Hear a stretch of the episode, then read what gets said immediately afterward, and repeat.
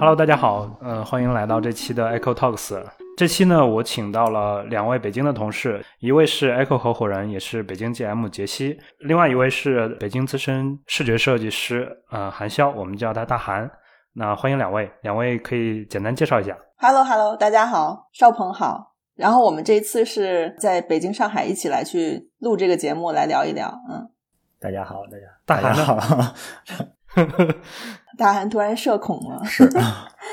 那本期呢，其实我们想一起聊一聊设计师的成长及我们看到的一些问题。那最近我们也看到很多大厂开始裁员了，所以其实我们也收到很多简历。那杰西呢，每天有一些时间会安排在 HR 层面的，所以他看到了很多简历，也看到了很多问题。杰西，你觉得看了这么多简历，你有没有一些想法？尤其是这种有没有对市场上人才或者说设计师人才、设计成长方面的一些看法？其实确实是一方面，就是在这一两年，尤其是今年，呃，本身我们也是有非常大的这种用人的需求，这个不是量的这种大，就是更高要求的这种用人的需求，一直在希望能够找到好的设计人才，呃，但是呢，也在这些看简历的这个过程当中，我们会发现到一些。现象吧，啊，首先就是确实现在，尤其是今年吧，今年呢，包括去年，可能大厂不断的在裁员。那我们在这里边其实也会发现，呃，今年收到的这个简历里边有很大一部分来自于呃，就大厂本身或者是大厂体系里边的这样的一些头部公司啊。那这里边其实有两种，一部分就是因为政策调整下，整个行业受到冲击的啊，比如说整个教育领域。就是被砍的非常的多，另外还有一部分就是大厂里边的某一个类型的业务部门的缩减造成的这种人员流动，所以这是两个大的来源吧，人的这种来源。那在看简历的过程里边啊，就是如果让我单独的，我们从这个这一类的背景的设计师的简历上，其实我们会发现一些比较有共性的问题啊，就是会感到感觉到有些脱节。那其实它反映在一些什么样的问题上呢？我觉得如果总结一句话的话，一个是能力和薪资的脱节，另外一个呢就是能力和市场需求的脱节。嗯，那如果说展开说的话，我们说的这个薪资和这个设计能力的脱节，这里边其实不并不包含就是那些真正的有硬货的，然后确实非常有经验和能力的这种设计师，啊。但确实，其实还是有非常大量的，就是工作了几年的设计师，然后他们遇到这些行业和市场的问题，再次涌入到这个求职市场里边的时候，他不是很能准确的把握自己的这个市场定位。这里边有不同的原因啊，因素有的可能是因为之前的大厂的薪资起点本身就高啊，那么他在这个无论是因为什么样的原因离开了之前的工作的时候。嗯，他很难再去降薪啊，或者是重新的去客观的看待自己的这个能力对应的薪资。另外还有一个呢，就是说有一部分的同学会比较频繁的换工作啊，一年换一个工作，或者八九个月换一个工作。那他其实，在通过这个过程里边，也一步一步的把这个薪资给推上来了。呃，那其实这些客观的因素啊，然后包括这些跳槽方式，它本身也没有什么对错。但是呢，从我们选拔人才的角度来讲的话，其实我们可能更看重的是你的能力和薪资是不是一个真的对等和匹配，以及你是不是有成长潜力和这个稳定性。然后另外一点呢，就是说，呃，能力和市场需求的一个脱节是指什么呢？这一点其实它本质上是大家在找工作的时候。比较盲目的就盲投简历，就碰运气的方式，赶上了什么公司投了再说。那这种心态其实会容易造成一些问题，就是于是我们其实就大量的看到了非常多的。简历在用通用型的一些模板，尤其是数字，因为我现在呃，我们今天主要说的是数字端视觉设计师和品牌设计师这两个群体哈。如果说在大厂背景下，那可能是呃视觉设计师感知会更强一些，呃，所以说所以说就是能力和市场需求的脱节，它本质上其实是大家在盲投简历碰运气啊，赶上什么公司先投，呃，那这个时候我们就看到了非常多的简历在用通用式的模板，尤其是 UI 设计师。啊，那有时候我会戏称这种模板就是僵尸模板，呃，有几个点吧，一个就是说，作为视觉简历啊，基本功不扎实啊，就是它本身没有对于设计思路的真正就视觉设计思路的分析推演和思考，那个真正的设计细节也经不起推敲啊，就是在反映在能看到的这种呃问题上。另外呢，就是在这种简历里边，它大量的使用了模板里边的一些内容，比如说呃，它有很大的篇幅再去罗列所谓的产品思维、方法论。然后包括这些，包括商业层面上面的一些东西，但是这里边其实大部分一看就写的非常的浅啊，非常的通用性、公式化呃，那这一看基本上就是从产团队的产品文档里边抽取了一些内容，然后通过美化的方式又放到了这个文档里啊。那这里边一定会包含到竞品分析啊、用户画像啊、情绪版啊等等的，但是它是非常的模板化的。那往往在我看来就是形式大于内容。啊，所以你看似你的这个这份简历里边什么都说到了，但是实际上也没有哪一点真正说到点儿上了，所以这个是那个很重要的问题。就我们确实需要视觉设计师，尤其是数字端产品的视觉设计师，要理解产品啊，他有宏观的思维。但是呢，就是我们需要的是你用你自己的专业角度，就是从你视觉的专业角度去找到解决问题的那个方式。就是视觉在这里边它定义的意义是什么？你的风格背后，嗯，你要通过视这个视觉和设计传递什么样的一些情绪？那在产品体验里边起到了一个什么样的作用？你去怎么帮助和用户之间产生了这种，比如说情感共鸣，或者是体验上面的一些加持啊？嗯，包括说你最终实际上帮通过视觉怎么帮助产品去建立了一个更好的一个品牌认知啊？那这些才是展现你专业维度的这种要思考和展现的这样的一些能力的。对，就蜻蜓点水式的这种照搬公式和流程，其实是没有办法让我们看到你真正的能力和闪光点的。呃，反而其实有时候会暴露你很多的这种缺点，因为毕竟我们没有一个人是全才嘛。对，所以你在希望展现一个产品，在你你接触过的产品在简历里边呈现一个所谓的全链路的时候，其实我们都知道。每一个人能力也都是有限的，你也不可能从这个产品的头一直做到尾，啊，所以你要把你自己负责的那个部分，用更专业的角度，然后把它给阐述出来。嗯，我觉得会不会就是，其实这帮设计师陷入到一种思维定式，就是因为我我要去找工作嘛，我要去考虑新的机会，所以他们会理想当然觉得，呃，我需要把这个项目的尽可能多的信息放进去。当然，为了夸大自己的 部分工作成果，我会把一些背景信息和别人的劳动成果直接放进去。然后它当然不是我的东西，但是我觉得，呃，它能扩大一下我在这件事儿的作用，就有可能会是这种惯性造成的。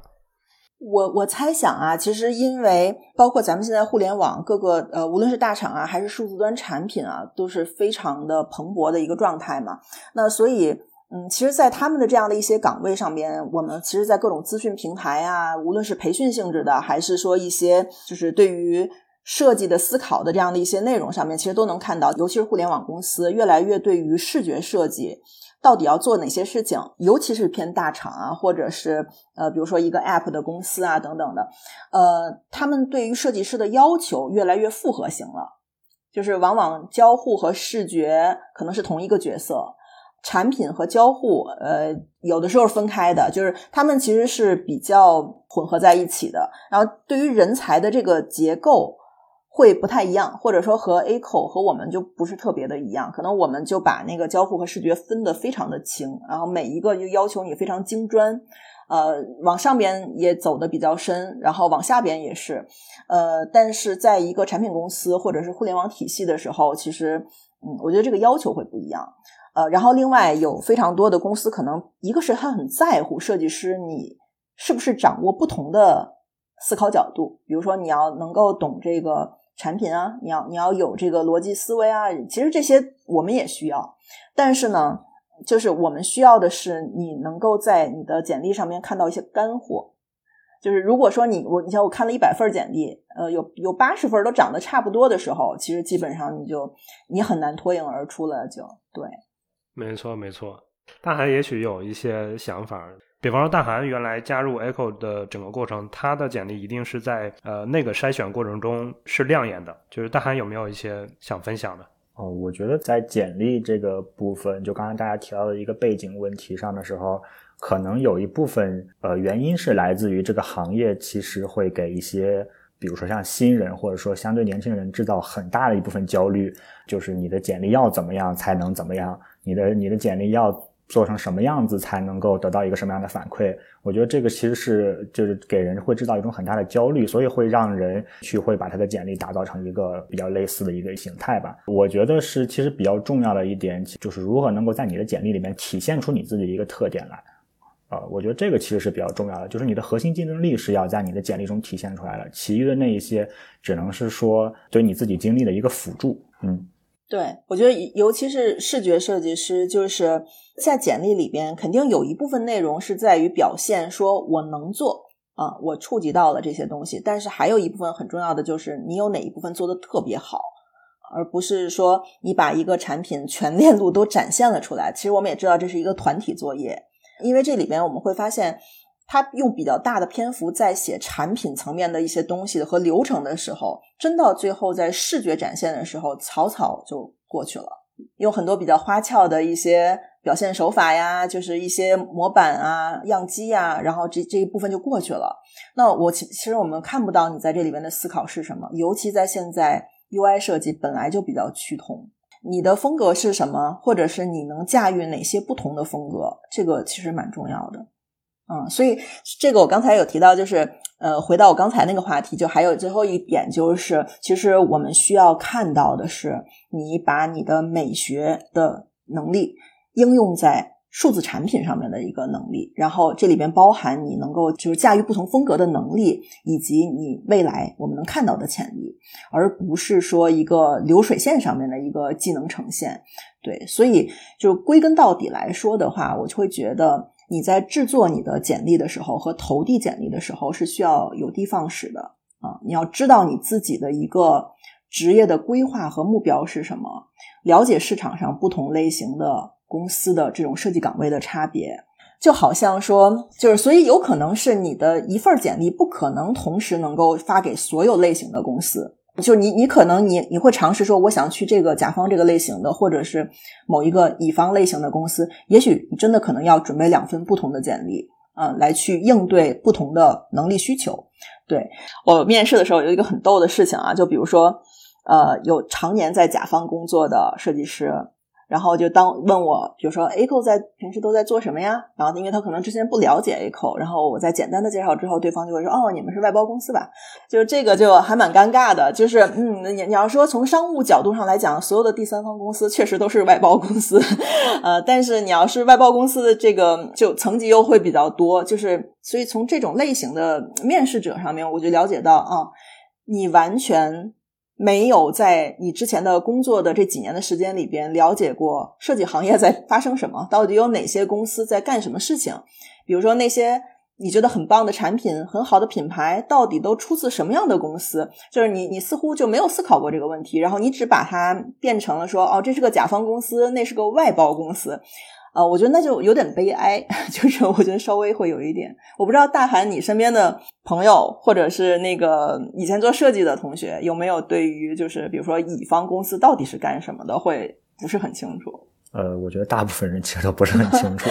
啊，有好多人会问很多奇奇怪怪的问题，就是当你说到你的公司的时候，他他可能不知道你公司的名字，然后你说我们是呃设计咨询公司，但是其实是属于乙方，他就说。啊，那你们是外包啊？那你们公司的这个是通过什么盈利的呢？你们公司主要做什么样的业务呢？就就是会问到一些这些嗯很比较奇怪的问题。对，对我我觉得其实呃这个设计师经历过的项目，然后他加入过的公司是一方面，所以简历来呃对我们来说其实是一个维度的信息。其实另外一个维度也是我们要了解他很多的就是他对这个行业对于我们的理解，对吧？就是其实我发现每个人理解的范围是很不一样的，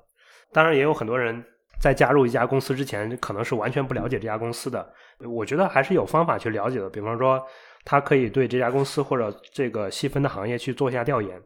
但是有很多人在做调研的过程中，他甚至也做不了那么深。杰西，你有你觉得目前的一些设计咨询类的这些公司有哪些分类吗？其实可以跳过那个过程的。嗯，我我这边其实也也没有办法穷举啊，因为其实它可以从各种维度来去划分不同类型的公司啊。但是大体上就是呃，确实像你说的，就是无论是做这个数字的这种视觉设计师，还是品牌设计师，呃，都需要了解到你自己行业里边的这些动向，以及不同类型的公司之间的差异。比如说 UI 设计师来讲的话，其实对他们来讲，他们可能会面对，比如说大厂、大型的传统企业里边的，比如说产品部门。然后这个产品公司，独立的产品公司，然后可能有比如说设计咨询公司，那另外可能还有更下游的，呃，更垂直在不同的服务上边的外包的设计公司啊。当然，我我们也不应该叫它外包公司了，但是它可能比如说是运营类的供应商啊，它就只负责你在运营这一部分的大量的输出，或者是。结合着开发的这样子的一些设计服务商，呃，其实它是会不同的。它那不同类型的公司，它的竞争优势不一样，那它的要点可能也不太一样。呃，那比如说你如果是。比如说，作为一个甲方公司，我在找一个所谓的第三方公司来去做事情的时候，那他可能只需要一个，是因为人用人不够的原因，或者是他资源调配的原因，他需要一个执行侧的一个第三方。那么他可能是选择某一个类，或者说他就是要运营的执行侧、长期服务的这种供应商是有的。那也有一部分呢，是因为他要在重要的节点，比如说他的产品面临着一个市场的变化，一个重新的定位。呃，那这个时候他要做一个跨部门的整体的一个更宏观一点的这样的一个思考，他要更加客观，所以往往呢，他内部的部门很难有一个部门的人站出来用一个特别客观的视角来去分析这件事，包括产品公司本身内部有非常繁重的迭代的这样的一些。呃，KPI 啊，要求啊，等等的，所以他也没有那个时间，真的花一个很整段的时间来去做这个分析啊。然后，另外你还要处理公司内部各个部门之间的利益关系，对，这些就是客观存在的。所以这时候他可能会要找一个咨询公司，以一个外脑的形式，站在一定的高度来帮他去盘点他整个的这个产品现在的一个状态，你未来要达到的一个目标，我们应该怎么去规划它啊？这这个是咨询公司的意义。对，然后包括说，嗯，定义一个产品的功能、它的走向以及它的风格啊，它的品牌层面的东西，对，然后形成规范啊，这个才是对它有意义的那一部分的事情。所以，呃，UI 设计师要了解到有这样不同的公司，每一个公司都有设计的角色，嗯，然后如果是品牌设计师来讲呢？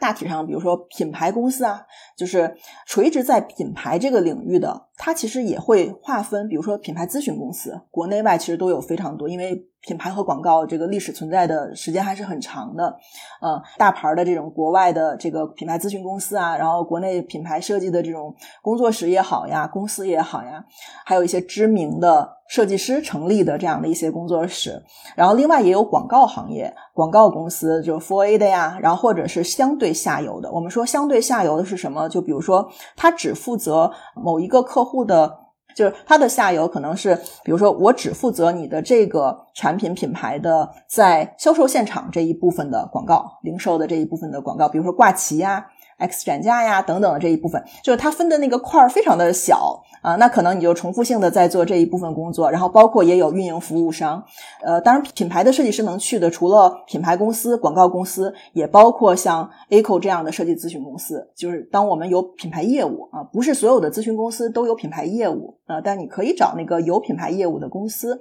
那当然你也要看这个公司的基因是什么，比如说 ACO 做品牌，是因为我们在长时间的积累的对于多行业的数字端产品的用户。体体验的研究和设计的基础之上，我们延伸出来了品牌的这个部分，所以我们的思路更多的会站在用户体验、呃场景等等这些呃线上线下的这些视角上边来去考虑怎么去做品牌。我们的这样的类型的公司在做品牌的时候，它的视角和广告公司和嗯传统的品牌公司肯定也是不太一样的啊。这个没有对错，但是方法会不同。我们现在也有那个品牌设计师。选择来我们这儿，我们之前问他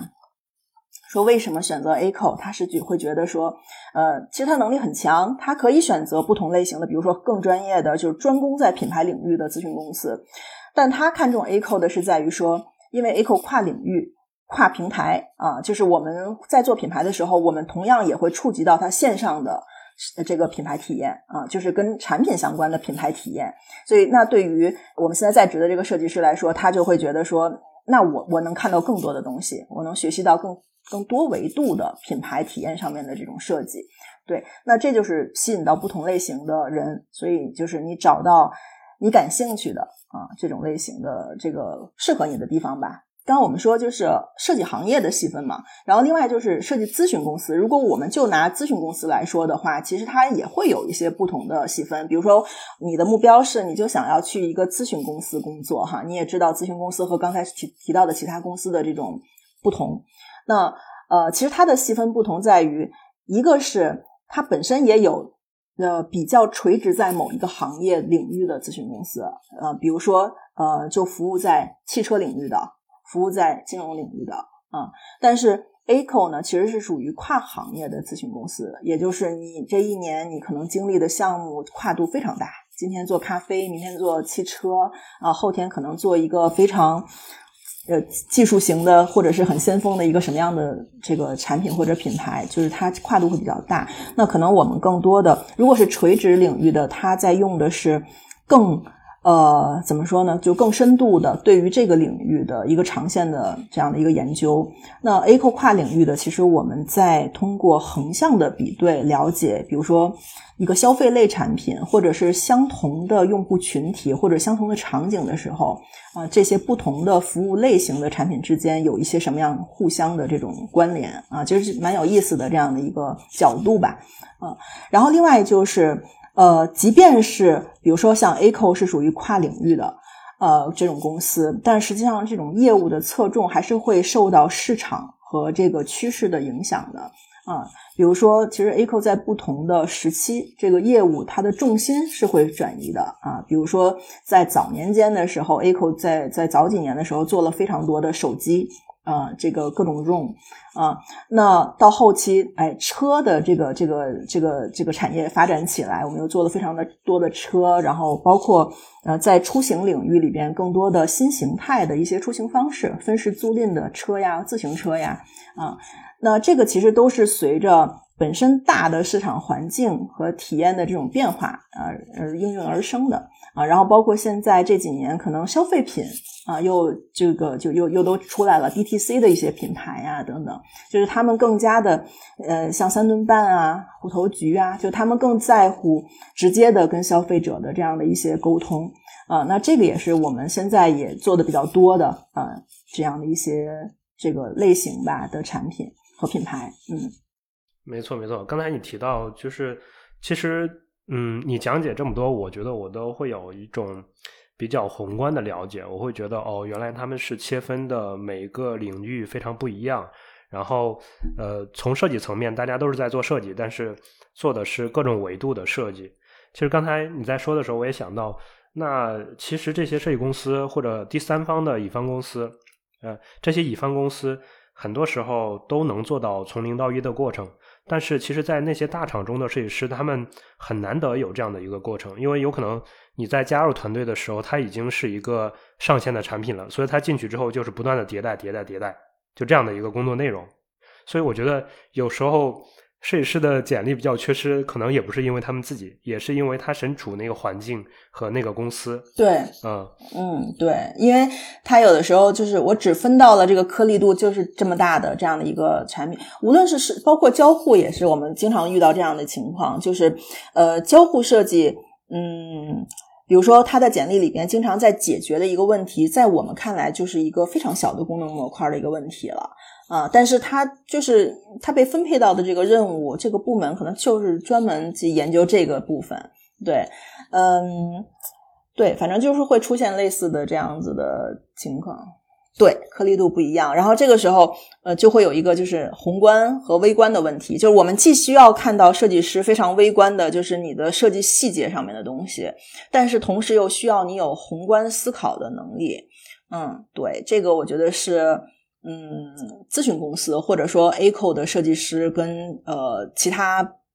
类型公司的设计师对要求的不太一样哦。包括忽然想到一点，就比如说，嗯，品牌设计师啊，我们经常会遇到这样的问题，因为有大量的品牌设计师，他之前会来自于呃相对传统一些模式的呃公司、品牌或者是广告类的公司。我们发现，在嗯他们的这个模式里边，工种的划分是非常的细的啊，包括也有一些传统的这种呃这个流程思路吧，我觉得是，比如说哈，嗯呃。就会有一个总监的角色，啊，就是有有一些传统的公司，它一定会有一个创意总监的角色，然后设计师在做设计。但当我们在问到说，哎，那你的这个方案是怎么被梳理成一个，就是具有逻辑和这个创意思路的一份文档，并且把它去演讲出来的？往往设计师、品牌设计师是在这个部分是缺失的，因为他的前公司没有给他这个机会。啊，就可能他的层级不够，他就一直只能在做那个设计具体的那个事情啊，做做具体的方案。然后这个方案可能我有时候也会问说，嗯，那你为什么做的这个方案啊？有包括 UI 设计师，有时候也是 UI 设计师上面就是产品经理，就是你为什么要做这个方案？这个方向是怎么定下来的？嗯，品牌设计师多数会给我的回答是，总监是这么让我做的。总监和总监讨论出来，我被分配到了这样的一个方向。然后 UI 设计师呢，往往是我和产品经理碰过，我们用一些例子，呃，现成的一些例子的不同风格的例子来去讨论，说我们是做 A 还是做 B，反正我都能做啊。那其实这就有点技工性质了，就是你是在在卖你的，真的就是这个技就纯技术能力了，就是你没有对这个东西有思考。所以当我们在问到。你你你的你的设计的思考是什么的时候，很多设计师是回答不上来的。那当我们问他说：“那你在提案的过程里边，因为产品公司会有这个问题，就是他没有提案，这个我特别理解，因为他的上级就是部门的领导，然后再往上可能就是可能你也见不到那个最顶头的那个老板，嗯，但基本上你的设计是为了你的部门的领导。”呃，来服务的，对，就是，所以它又都是内部团队，所以呢，就也不需要那种非常形式化的，比如说，我就需要一个特别完整的提案的过程，它确实是不需要在甲方，这个我特别理解。嗯，但我觉得呢，如果你是在这个类型的公司的工作的设计师，你应该要锻炼自己，在设计的时候有自己的思路，就虽然可能人家没觉得你没必要。但是我觉得这个要求是自己给自己的，就是你在设计这样的一个视觉方向的时候，你的设计语言是这样子的，它为什么？你那个源头是什么？你结合着你的产品也好，你的用户群体，或者是你从那个竞品角度的这种差异化的角度来讲也好，就总之这是你自己的思考，你才能推演出来你为什么用这个颜色，为什么用这样的一个风格，你你你这个背后的故事是什么？对，呃，因为我们之前也有。嗯，招聘到过非常好的设计师，他也来自产品公司。那他的简历里边就是呈现出来了有思考的这样的一种一种方式，我就觉得非常的 nice。对，嗯，然后如果是品牌设计师的话，他们会遇到的一个问题是，虽然说他们也都在乙方工作，也会有提案这个过程，但是由于传统公司的这种模式造成的，只有总监才去发声，面对客户的永远是总监。啊，这个其实，呃，当然这个我们是不同领域，所以就不好说什么。但是从我的感觉上来讲的话，这就会造成说，这个设计师要成长到一个什么程度，才有一个节点，你告诉他，哦，你可以去提案了，你可以去说话了。那这个从培养人的角度上来讲，我觉得会稍微有一点，呃，不是特别先进。我会觉得，因为其实，在 A 扣的话，我们会希望。你这个设计师，我们当然要看你的潜力。那有有你刚毕业的和你工作了几年的可能会不一样，但是在你工作了一年两年之后，那个成长就是完全看个人。就有可能那个比你年龄小、才工作了一年两年的人，比那个工作了很多年的人，一下这个能力那个那个差异是会出来的。嗯，然后所以在这种情况下，我们是非常的鼓励所有的设计师往前推，就是你做的方案，你如果能做。我们我们在你入门的时候，我们就会告诉你，你你要做这个方案的时候，你的思路思维方式是什么，然后你怎么去去梳理你自己的这样的一个方案，然后把它用一个非常完整的方式呈现出来。然后，如果你自己能讲，那我们就非常鼓励你讲。有时候设计师很内向，然后我们都会，那你就写备注嘛，就是你总是要突破这个舒适区的嘛，然后才能把这个东西去去培养出来。嗯，所以在这个层面上来讲，我们对于设计师是比较平等的。就是真的是看你自己的能力、你自己的潜力和自驱力。只要你觉得你可以，包括我们觉得你可以，我们就希望你能够做一些你之前没做过的事情。对我觉得这是我们和传统的公司比较不一样的地方。就是呃，我觉得是我们都希望能够让所有的设计师在思考问题的时候，能够往上边去。纵深的去成长一下，就是你要站在一个相对更高的高度，而不是今天我在做 UI，于是我就在研究这个 icon 到底应该是画成什么风格的。啊，就这个东西特别基础，就是你不应该只看到你眼前的这一部分的内容，你要看到更高一点的，就是为什么它是这样子的。我觉得可能大韩会更有感触。大韩其实就是那个从甲方到乙方的有这么一个过渡的嘛，对吧？对，我觉得刚聊到的从呃甲方公司和乙方公司的一个大的区别，其实我觉得对于一个。可能没有在乙方工作过，或者说从甲方跳到乙方的呃人来说，他会有一些让自己比较难受的地方。就这个难受其实是取决于你跳出了自己的那个舒适圈儿，它会有很多的不同。确实就是像刚才杰西说到的那一些，你你看待问题的一个呃视角其实是有一个变化的。在以前，可能你是针对于某一个部分的某一个模块去考虑它要怎么去做，它这个模块跟上一个模块和下一模块怎么去承上或者是启下。但是其实，在或者直接说，在 ACO 的这样一个工作环境，其实是，呃，你要把你的整个视野要看的就更宽广一些，不仅仅会去看到一些特别细节的东西，反而你也要在一些特别宏观的角度上去考虑，我这个到底要要怎么去选择，要怎么去做。我觉得这个是一个特别大的一一个不同。大韩，你有觉得整个过程中，你有遇到过那种场景吗？就是发现，啊，原来这个能力我没有。原来是的，我觉得刚来的时候，其实也经常会跟杰西聊到，说感觉好像自己是转了一个行一样。最主要的一个原因是，就是在甲方或者说在产品公司长期的那个工作，会让你自己形成一个舒适圈。就是你会禁锢住你自己的一个视野和一个你思考的一个宽度吧，我觉得是。对，当你跳出来这个舒适圈之后，你确实会看到很多你自己没有经历过的内容，甚至是会，当然我觉得毫不夸张，是刷新一下你对这个设计的这个认知到底是一个什么样子。我觉得其实是视野的这个宽广，以及说你对设计的更深层次的认知，是一个设计师重要的。